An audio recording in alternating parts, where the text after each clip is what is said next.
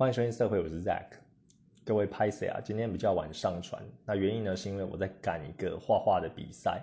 那这个比赛呢是上个 podcast 有跟大家提到，就是 Studio 啊 Clip Studio 它有举办一个国际插画的竞赛。那今年呢是第二十八届，主题呢是花卉。那我看到这个主题呢，其实也跟我自己还蛮有兴趣，就是参加，因为我自己也有种一些大大小小的盆栽啊、植物等等的，所以之前也有就是临摹去画一些我喜欢的植物，像是龟背啊、虎尾兰啊、黄金葛啊等等的，那就觉得嗯，这刚好是我感兴趣的，那也可以去发挥一下，所以就赶快报名了。因为它报名截止日期呢是今天的十二点前，那我已经画完就上传了。它的报名的这个步骤也非常的简单，就只要 hashtag 它的呃要要 hashtag 的标签，然后把你的作品放上去就可以了。那这一个优胜的奖金呢是有两千美元哦，真的是还蛮多的。然后还会送这个 Clip Studio 就相关的呃一些软体，或是好像有个 Gold 的奖金吧，类似储值金。其实我不太知道那是干嘛的。我看到两千美元就觉得嗯。就是可以试试看，觉得赚钱嘛。那另外呢，亚军哦，亚军他这边写准优胜，准优胜的话是五百美元哦，也是很多。那他的奖项也有也有好几个啊，像三到五名啊，就是奖金两百美元，然后六到十名就是一百美元。那另外还有选十位的佳作，哦，佳作的话就是可以获得 Clip Studio Paint Pro 的启动嘛，然后还有。或是这个三千的这个 gold 的金币啦，两个选一个，这个我就不太知道，真的不知道 Go 是什么东西啊。但 Clip Studio 的 Pro 的版呢，我觉得也是很值得入手啊。我现在用的这个软体是 Clip Studio 没错，但是我不是 Pro 的，我是就是一般版的。那，总之呢，今天早上就把作品就是。报名出去了，然后也很期待，然后之后看会有一个好成绩。它的公布时间呢是八月十二号，礼拜四公布，所以就静待静候佳音这样子。那其实也很有趣，就是我上网就看了一下，它各大的平台有 hashtag 他们标签的其他人的作品，其实也等于说是一个跟世界接轨的机会啊。你就看看说，哎，其他人针对这个主题，他们会画什么样的作品出来？有那种，呃，比较欧美风的，然后有比较写实风的，也有比较日式的，然后也比较浮世绘的，然后也有那种呃，可能比较卡通图案的，好，各式各样，我觉得还蛮有趣的，就是也看看别人的作品，然后跟自己的就是哎看一下有什么不一样，然后有什么可以学习的地方，哦，有画的好的也是真的是觉得很美，哎，大家怎么样用这个主题呢去表达他想要传达的东西？那我自己看下来，我觉得我的作品也是还蛮有个人特色的。就至少我看一下其他人的作品呢，呃，比较没有跟我有类似的。那我画什么呢？啊，我主要是把我的 Tina 啊，我的原创角色融入进去。那我的画面的构图是直，呃，是直幅的，不是横幅的。那我就画 Tina，她在插花哦，她算是等于说是一个花艺师的实作啦。然后他当类似花艺师的实习这样子，那他就会再插一盆，呃，很漂亮的花，然后有这个，呃，这个容器，然后上面有有桔梗啊，然后有玫瑰啊，有粉红色的，有黄色的，然后还有一些呃多肉植物，然后还有一些就是其他的花花草草等等的，哦，他在学习插花，然后 Tina 的表情呢是很。呃，专注的，他就专注的看着那一朵他要他要插的花，然后两只手在那边摆弄，呃，怎么样去瞧它最漂亮的姿，呃，最漂亮的姿态，然后去插这个花这样子，啊，我是觉得还蛮可爱的。我自己的作品的名称我是命命名为这个，呃，cute focus，哦，就是可爱的专注。对，那我自己也很喜欢这个作品，也算是我的。嗯，等于说我我绘画到一定程度的一个时间点的验收啦，就把我各项的画画的技巧呢，就稍微同整集结起来，就融入到这个作品里。因为这作品的复杂度其实比我以前画的还要高一点哦，因为我以前呃画的背景你们也知道，就画的就比较写意一点嘛，就没有画的很精细，然后就是尽量以简单为主啊，重点是中间的这个人哦，色情作品的这个女生的对象啊，要表达的重点。那这个作品呢，因为有很多的花要画嘛，所以我也有研究了要画什么样的花。那花你也知道它的呃根茎叶，然后它的绽放等等的叶片呐，还有它的花蕊啊，啊其实是还蛮细蛮复杂的。所以这个作品呢，也可以看到我呃我的以往的作品比较不同的是，我画的比较精细，然后比较呃画面丰富感又更多的这个感觉。我之后有机会的话，我再把这个作品就是呃放到各大平台给大家看。目前我就只有放在 Twitter 的报名的这个平台上面而已，就跟大家分享啊。这个是啊我稍微迟到来发这个 Podcast 的原因啊，因为有赶快把这个比赛就赶完就去参加啊。因为得知这个比赛的时候已经是倒数五天了，所以我就赶快规划一下什么时候画线稿，什么时候画草稿什么时候上色啊，什么时候做最后的编修啊。其实每一天。都在专注画这个画。那另外要跟大家闲聊的另一件事情呢，是七月十一号，人类史上有一件算是大事件了，就是维珍集团的创办人呢，Richard Branson 哦，他上太空了，哦，到我们的太空去体验了，因为这个算是第一次的民间机构，然后用自己自家的呃这个这个。太空，诶，算是跟太空产业有关的公司，哦，就是不是以正式太空人的身份就是上太空，哦，这个里程碑就是说，哎，以未来人类也有可能可以做到，哎，平民只要有一定的钱呢，哦，一定的资金，然后也可以上太空，啊，目前算是一个富人的游戏啊，但是未来如果上太空的成本降低的话，越来越平民化，那人类可以到太空去，呃，体验，甚至是到其他的星球。啊，去找就是也适合人居住的地方啊，都是算是跨了一大步吧。啊，七月十一号呢，这个 Richard Branson 他就是飞飞到这个太空太空去，然后去体验这个零重力的快感。那他是一位非常传奇的创业家，我自己也很喜欢他。他的长相呢，我觉得就非常的酷，因为我个人觉得他是长得有点不太像是人类。这怎么说呢？哦，就是说他长得很有他个人的特色。那我自己也是觉得有点像那种卡通的感觉啊。那他眼睛的间距就比较开一点，然后给人家的印象呢，就是非常的狂放不羁。那他有一头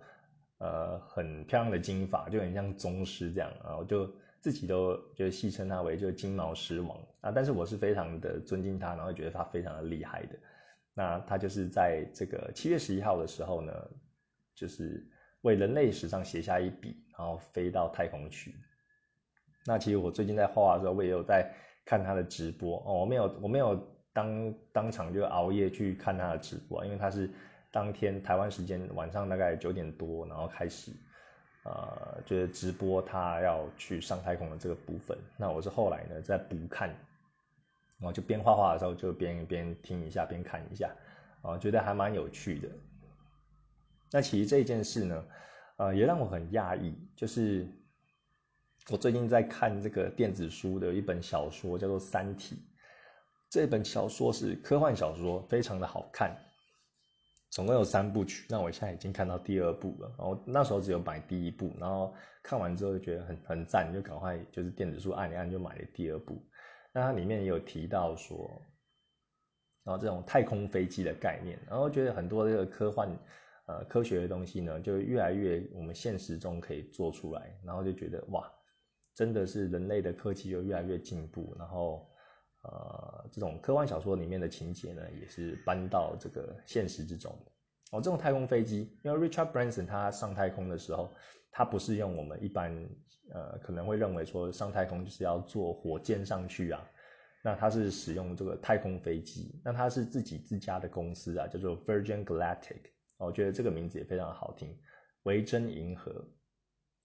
我念起来很顺口啊，Virgin Galactic。那他们自家的太空飞机呢，啊，它是一个飞机的形式，然后飞上太空的。那这个飞机它也是跟火箭一样有这个推进器，然后也会跟它分离。所以你在看那个直播的时候，它是一台很漂亮的蓝白色的这个飞机，然后后面有载着这个推进器，它就是往上飞了之后，然后飞到一段，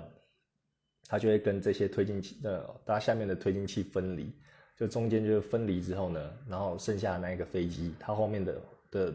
它后面飞机本身的推进器。又在往上就冲一段，让它冲得更高，这样子哦，所以我觉得很酷。就是相对于这个火箭来说，哦，现在太空飞机这个也是啊有出现的。那它其实飞的时候，呃，可能不知道这个新闻的，不知道它是飞到哪里。它其实没有飞到什么星球上面呢，它就是飞到呃，就是过了我们的大气层之后，然后就开始就跟这个太空接轨，然后这个状态的话就是零重力嘛。所以它大概是接近高空，呃，越过大气层之后这一段而已，然后在上面体验大概三分钟的零重力的这个感觉，然后再回到地球上。那这个花费呢，想必是非常的惊人的。就是像我说的，目前只有富豪才玩得起啊。当然，富豪有很多事情嘛，很多事情其实都达成了。那他们很多的梦想就是说，哎，去上太空去体验一下。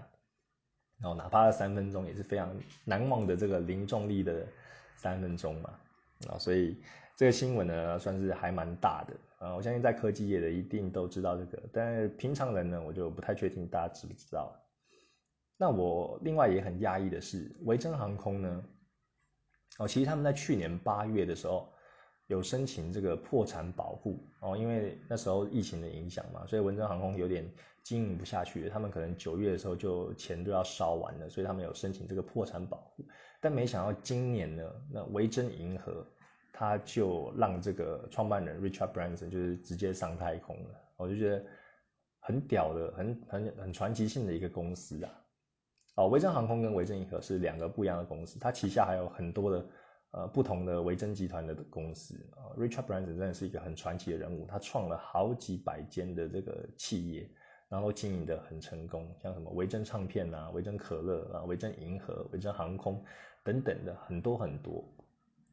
那我知道这件事情呢，其实也是因为去年啊，不是今年，今年应该大家比较有印象的就是这个 Amazon 的这个创办人贝佐斯嘛，Bezos。他在六月十号那附近的时候，他要宣布说，呃，今年他预计是七月二十号会上太空。我想大家比较有印象的是这个新闻。那他也是乘坐自家的航空公司，叫做 Blue Origin，然后蓝色起源，然后乘坐自家的火箭上去啊。然后像他乘坐的，他就是是火箭，就不像这种太空飞机。然后那时候我觉得还蛮好笑，就是新闻就一宣布，然后这个大家都很兴奋啊，然后就就就会非常期待，然后也很。也很惊讶，说哇，这个首位不是这个太空人身份的人，就是即将要上太空了。那可能他的股价会一路往上飙啊，然后各界的消息就闹得沸沸扬扬这样子。那那时候呢，Richard Branson 可能得到这个消息，然后他就可能有点不是滋味，因为人人都想要当第一嘛，都想要当第一个上太空的人，然后所以他那时候就有出来呛下之后，哦，就是贝佐斯在六月十号。他发布了这个消息之后没多久，那 Richard Branson 他就是说，他今年预计也要上太空，然后时间会比贝佐斯还要早，我觉得争这个第一。那现在来看呢，的确是这个 Branson 他七月十一号早了这个 Bezos 九天，然后先上去体验了。哇，真的是富人这种航太的竞赛，真的是大家没有办法想象的，想象的东西。那。就像我说的，我很压抑，就是他去年这个维珍航空申请破产保护嘛，然后今年就进来可以搞出这件事情，那我也没想到说他短短一个月，你看六月十号到七月十一号，短短一个月的时间，他们就已经做好全面的准备，然后也确实有上太空，不是在嘴炮的。那我也很压抑他的这个执行力，然后真的是说到做到啊。当然，呃，Virgin Galactic 他们可能已经。研发了好一阵子，然后也有试飞成功的经验，就是可能不是载人上去，然后之前就有好几次的这个不断的测试嘛，所以他们可能也是预计今年要送人就是上去太空去测试啊，啊，只是可能刚好 Bezos 这个新闻出来，然后 push 了 Branson，他想要就是先干这件事情，所以我也很讶异，就短短我们在外人看，可能短短一个月，他就可以把这些事情搞定，然后马上上去可能背后他也是蹲了很久，已经把这些呃相关的条件都处理的差不多，都水到渠成了，然后再上去，哦，所以我就非常的惊讶。那我以前也有买这个 Richard Branson 的书来看，他就是讲呃。呃，比较励志的啊，跟励志有关的这种书籍，就是说，哎，大家就是人生不能只做大家说对的事，然后要勇敢的突破，要勇敢做梦这样子哦，类似这个鸡汤的书籍。那我以前就是还蛮爱看这种鸡汤书籍的，所以后来呢，就是有点呃，知道说哦，鸡汤书籍就是不一定要一直看一直看，然后实际上的行动才重要。所以这本书我本来也要打算就是回收的，那在。最近这件事情出来之后，我那个书还没有回收，因为疫情关系嘛，也不好不方便就拿到外面，然后出去的动机很低，所以我把这一本回收的书都捡回来看，再看看就是他以前写的书里面的内容啊，觉得还蛮有趣的。然后这本书叫做《维珍颠覆学》，那它厚度不厚，然后里面就会讲他这个创办人他的一些啊。呃，包括说创办的这个心路历程啊，还有他的一些想法，然后还有他一些鼓励的话等等的，然后觉得，呃，值得一看呐，值得一看。但是，嗯，对我来说，现在的这个帮助可能就没有那么大了啊，因为可能你是需要被鼓励或者需要一些鸡汤的时候，啊，还蛮适合看这本书的。或者说你对维珍的创办人 Richard Branson 好奇的话，这本书也可以拿来看一看。好，啊，另外补充一下，因为我我之前有推荐一部叫做呃《富豪谷底穷翻身》嘛，那个 Discovery 他们录的一个纪录片，然后里面的人呢也是一位富豪叫 Glenn Stearns，啊，就是如何创立用一百美金然后创立价值百万的企业那一部就很好看，好，《富豪谷底穷翻身》，然后他在他在这个第一集的时候就准备要去执行这个任务的时候，也有跟 Richard Branson 就是试训。那就是给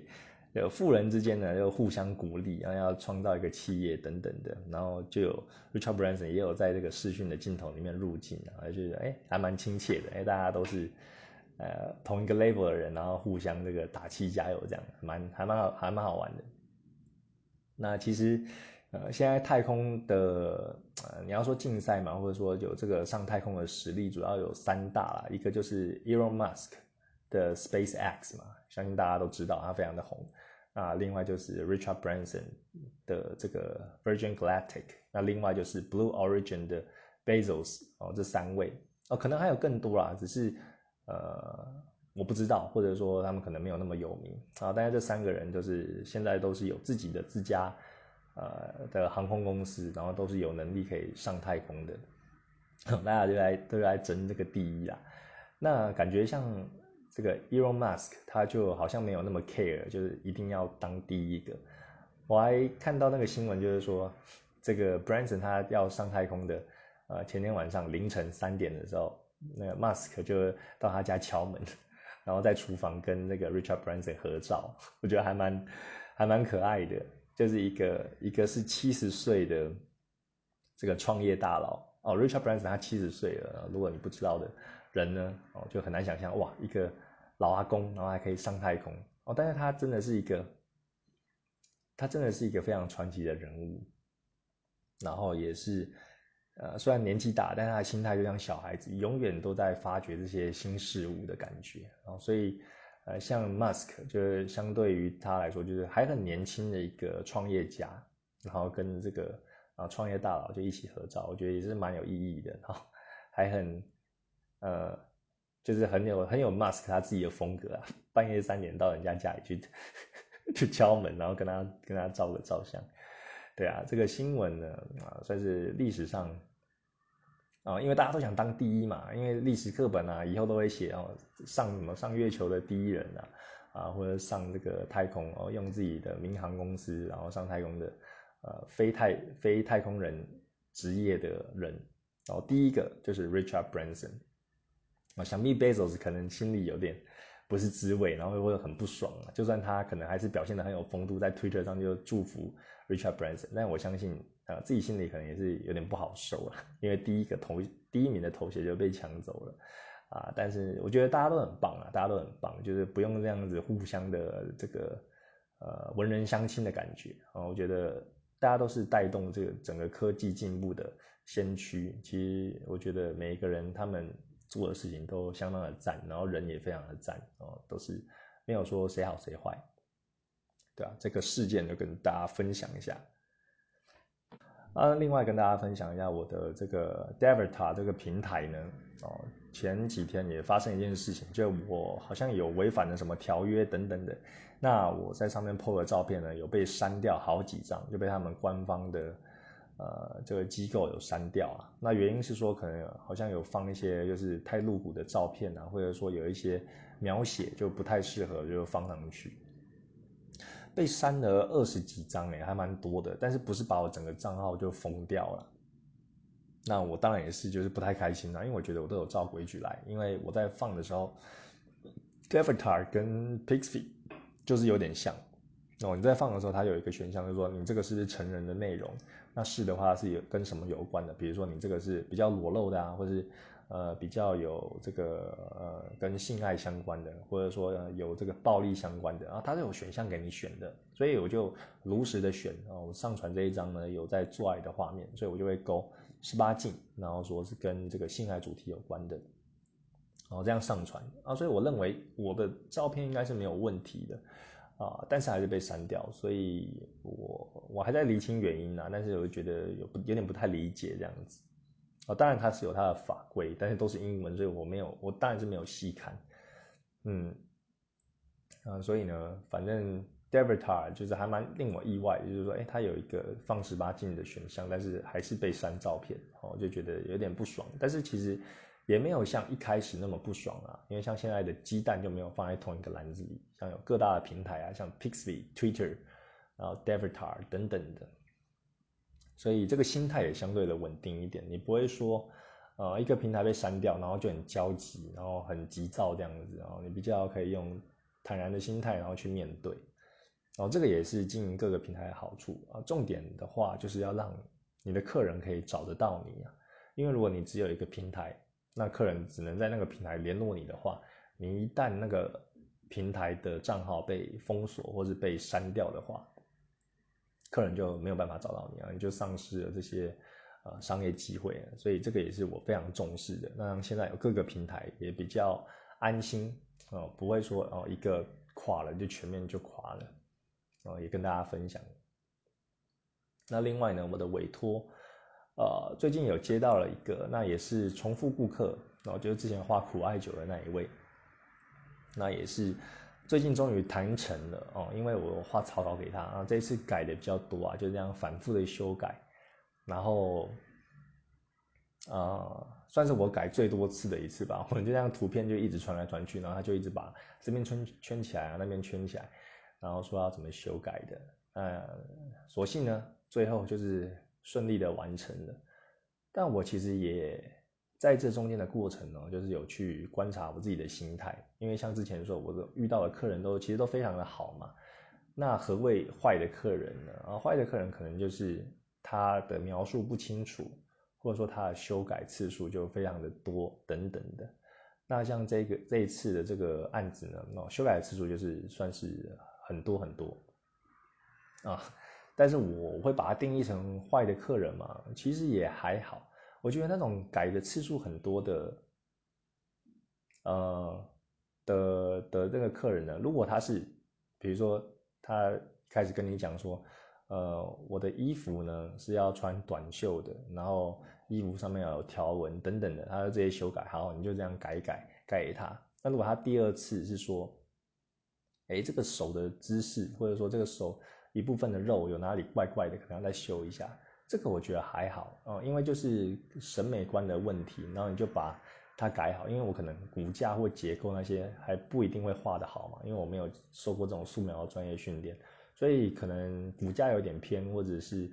呃手姿势有点有点有问题。我觉得这样改是可以的，就改到客人满意为止。那我自己也会看上网就看一些相关的资料去补充我这方面的不足。那但是如果客人是说，比如说刚刚说他第一个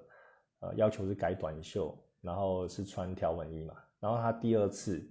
说，哎，我不想要短袖，我要改长袖，然后要改素色衣服。然后这种就是会被我归类为比较不好的客人，因为他根本就不知道自己要什么，他可能只是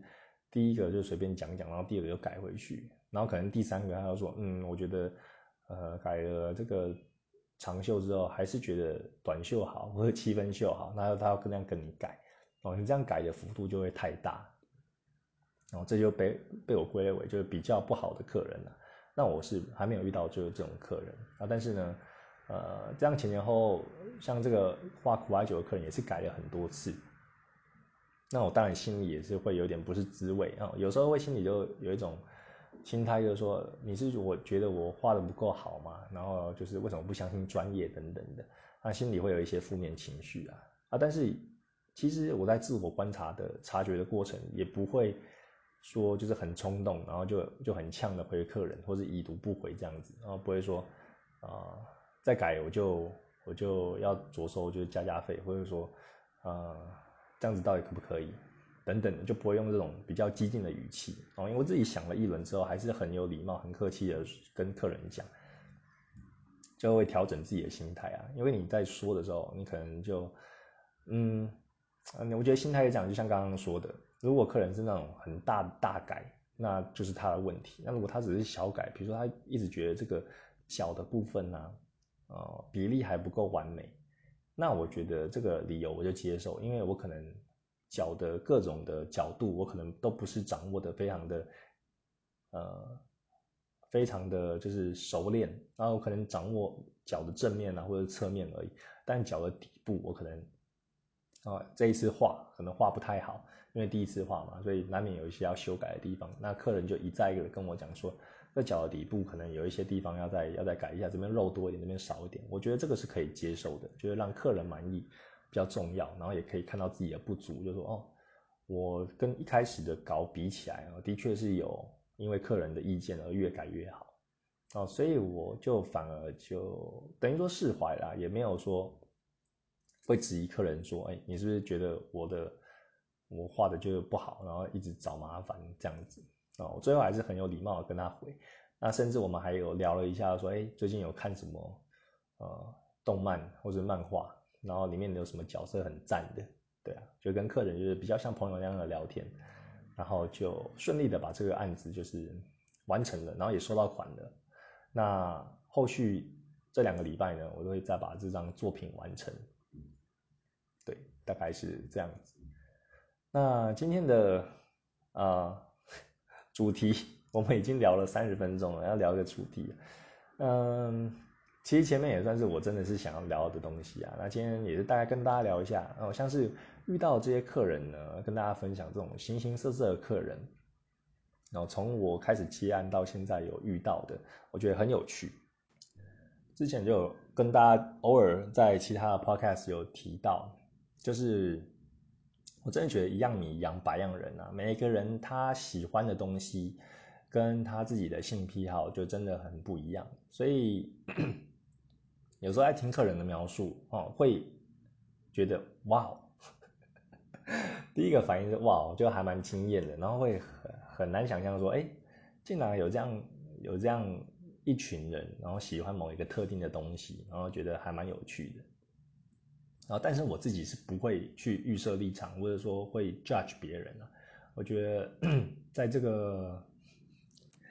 在现在这个资讯发达的时代，我们很容易就跟别人有呃非常直接的接触，不管是社群平台或者什么什么样的平台也好，那你遇到的人会非常非常的多。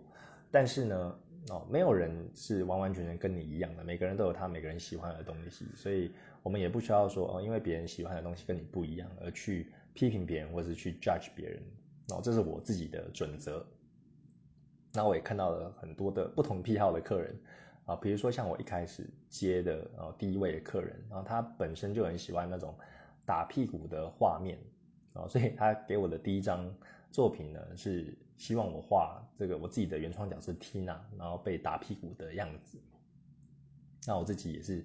啊，觉得很不错啊，就是 我没有画过这种类型的，然后也是哎，就接接看，然后因为那时候就第一个案子也很开心嘛，所以也没有谈什么特别的条件，然后就就接了。但我自己也画的很开心啊，因为是画自己原创角色 Tina。那他后续也有发给我第二个、第三个案子等等的，那其实都跟打屁股有关的。所以我觉得哇，就是原来打屁股这个市场也有一群就是很喜欢这个这个类型的人，然后他们喜欢画这种东西。那后来还有接触到说，哎，有些人他喜欢兽迷哦，兽迷就是说。你画的人有点像是人外的角色哦，人外的角色就是说非人类的角色，他可能是比如说宝可梦把它拟人化，或者是说把一些物件拟人化，然后把一些动物拟人化等等的。然后拟人化之后，他也是画就是很苗条的身材啊，然后胸部很大，屁股很大等等的哦，这种兽迷的类型哦，也是我有画过。然后我也听我的客人说哦，这个兽迷在。美国然后，有一很大的一部分的市场，然后是有人在追捧的，他们喜欢这种类型的画作，所以又开了我的眼界，就觉得哇，原来除了有些人就喜欢呃看女人的身体然后，正常人类的身体之外，他们也喜欢这种哎，可能呃有点毛茸茸的，然后有一点可爱的，然后鼻子是那种动物的那种三角鼻子，这种这种瘦的类型的，呃，这个喜爱的偏好。而且也算是长了眼界，对我就是就没有带，呃，就是批评或者质疑的眼光去看，我都会觉得说，哎，去吸收各种不同类型的人啊，他们喜欢的东西是什么？所以就这过程其实很多的事情都要跟客人联络，然后边做边学，然后边了解他们的市场，我觉得从中也得到了很多的乐趣啊。然后像也有人他是恋足癖。呃，就是不管是会师或者说来的客人也好啊，有些会师他们就是专门画这个脚的脚的画作，然后看他的脚趾头啊、脚背啊，然后脚底板啊，然后或是大腿、小腿等等的，哦，专专门 focus 在那一个部分。那有些客人他也是非常喜欢，就是看那个脚的样子，哦，可能用脚帮帮别人就是自慰啊，或者用脚就是淋上很多的液体等等的。也是非常的性感的，我自己也是越来越喜欢，就是画脚这种感觉，哦，因为我小时候最一开始是匈奴哦，就非常喜欢大胸部，那到后来呢会喜欢屁股，那到近期呢就是对脚就越来越有兴趣，所以是这个癖好也是有慢慢在转变的。然后花恋足癖，然后有这类型的客人来找我呢，我也是非常开心，然后就是又觉得哎，又长见识了。然后像有些人还喜欢这种女子格斗哦，女子这个自由搏击的类型，就是比较呃稍微暴力一点，然后喜欢看啊漂亮的女生啊被打得鼻青脸肿啊，呃吐血或者淤青这样子哦，这一种我也是一开始就是蛮意外的，然后就说哇哦，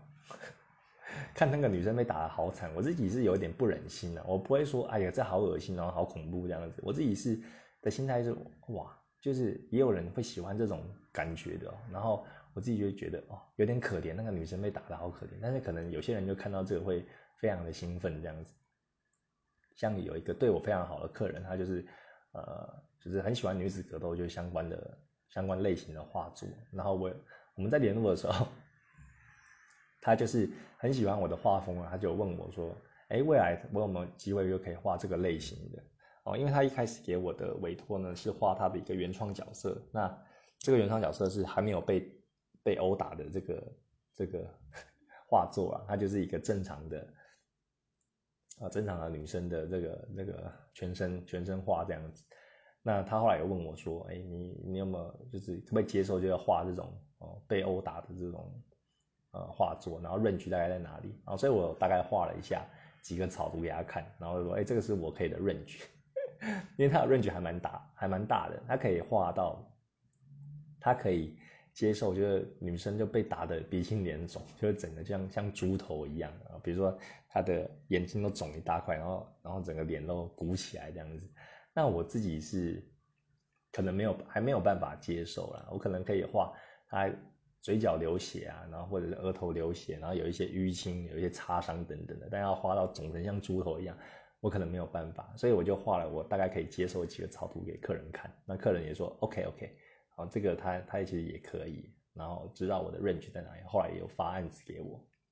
我觉得还蛮好玩的。然后我回他的时候，我就跟他说，呃，我不太想要 他被打的那么惨啊，因为他也是我创造出来这个原创角色，或是我的宝贝嘛，我的我的女儿这样子，那我不忍心就看他被殴打的。那么惨，那被打成猪头这样子，所以我可以可以接受他可能有点流血，然后有一点啊淤青这样子，然后但是被打成猪头，可能目前还没办法接受，这是我的说法啦，啊，就有感情的，对自己创造角色有感情，好，所以这个类型也是在跟客人接触之后，我才知道说，哎，真的有很大一群人，他们也是非常喜欢这种哦女子格斗的类型。好像我之前画的一个愿嘛，的 Chinese Fighter，啊，在这个 Gumbro 上面有贩卖，就是啊画的这个 package，很令我压抑的就是，因为这个客人的关系，他又吸引了他的同好，然后也来我的这个 Gumbro 上面看，然后有下载了好几次啊我的这个 Gumbro 的 package，然后就发觉哇，有一群就是喜欢女子格斗的人，他们的确是喜欢这个类型的，然后喜欢到他们进而愿意会购买。啊，所以这也算是开了我的眼界，就是说，哎，我画的东西就越来越广，就不只是画纯粹的女生在做爱的画面那种纯爱风啊，然后也会画一些 NTR 的部分，或者画一些兽迷，或者画一些女子格斗的等等的。啊，所以在中间我也是成长了很多，慢慢拓展我的舒适圈，然后让自己可以承接更多的案子。这个是我在中间有学习到的部分。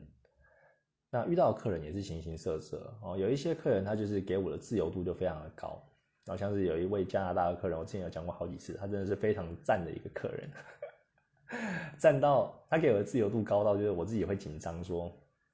哇，他给我的这个条件好松哦，那我画我怕就未来会一直修修改改嘛，那个我不太喜欢的状态，那所以我反而还问他一些更 detail 的事情，然后让我自己跟他的想法就尽量接近一些。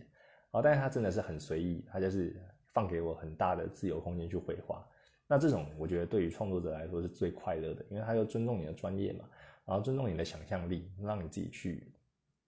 啊依他大概的描述去发想啊想要画的东西。啊，这种客人我其实是非常喜欢的。那有另外一种客人呢，他是知道自己想要什么的客人。这种人也是非常的赞，然后因为他跟你讲的时候，他就会贴很多的，比如说参考图给你啊，啊，比如说他有他有什么样的姿势，他就贴一个参考图；什么样的发型，他就贴一个参考图；哦，什么样的服装，他有贴一个参考图，哦，就等于说你就不需要再帮他动脑，你就纯粹把他想要的东西凑合起来，然后画出来就好了。哦，这种客人好处是你不用再去帮他发想了，然后另外的好处就是说他知道自己要什么，所以很明确。你画你就不用在那边摸索，要找两个人的交集，然后这种客人也是很赞的。那另外呢，就是 所谓比较难搞，就是我之前稍微提到，就是可能要一直修修改改的客人。那这个真的也是有分啦，然后就是刚像刚刚讲这边就不再自我赘述了。那我目前遇到的客人其实都有遇过啊，真的都有遇过。像之前有画一个这个英格丽德哦，对魔人那个英格丽德，他那一位客人呢。他也是算是介于知道自己要什么跟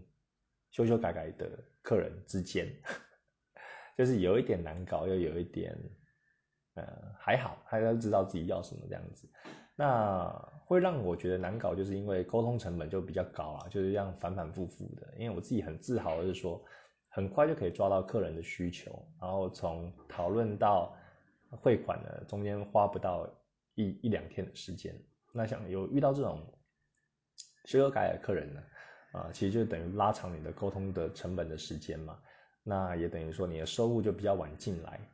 这现金流就就就此，呃，就比较晚，那对你的这个呃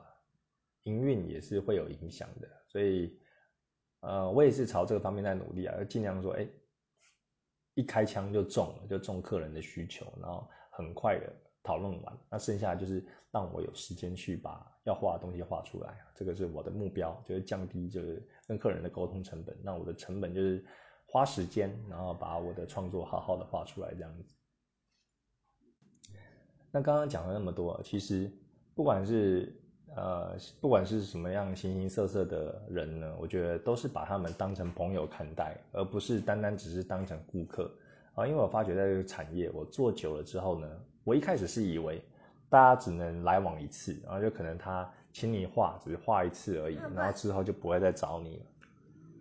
但是，但是很令我意外的是，我很多的呃商业画作或者是委托作品呢，都是。客人他一直重复，一直重复在找你画的。啊，所以在这种过程也跟他们有建立起一些感情，然后会一些闲聊一些呃，包括说呃有看什么动漫呐，或者会询问一些商业意见，就是说他们会喜欢什么样的类型的作品，然后会会有有给一些什么样的呃意见，比如说我的报价方面啊，或者说我的沟通方面啊，会请他们给一些回馈。哦，所以这些都是很棒的跟客人互动的一种。哦，经验，哦，像这种我们这种这个，呃，在家工作或者是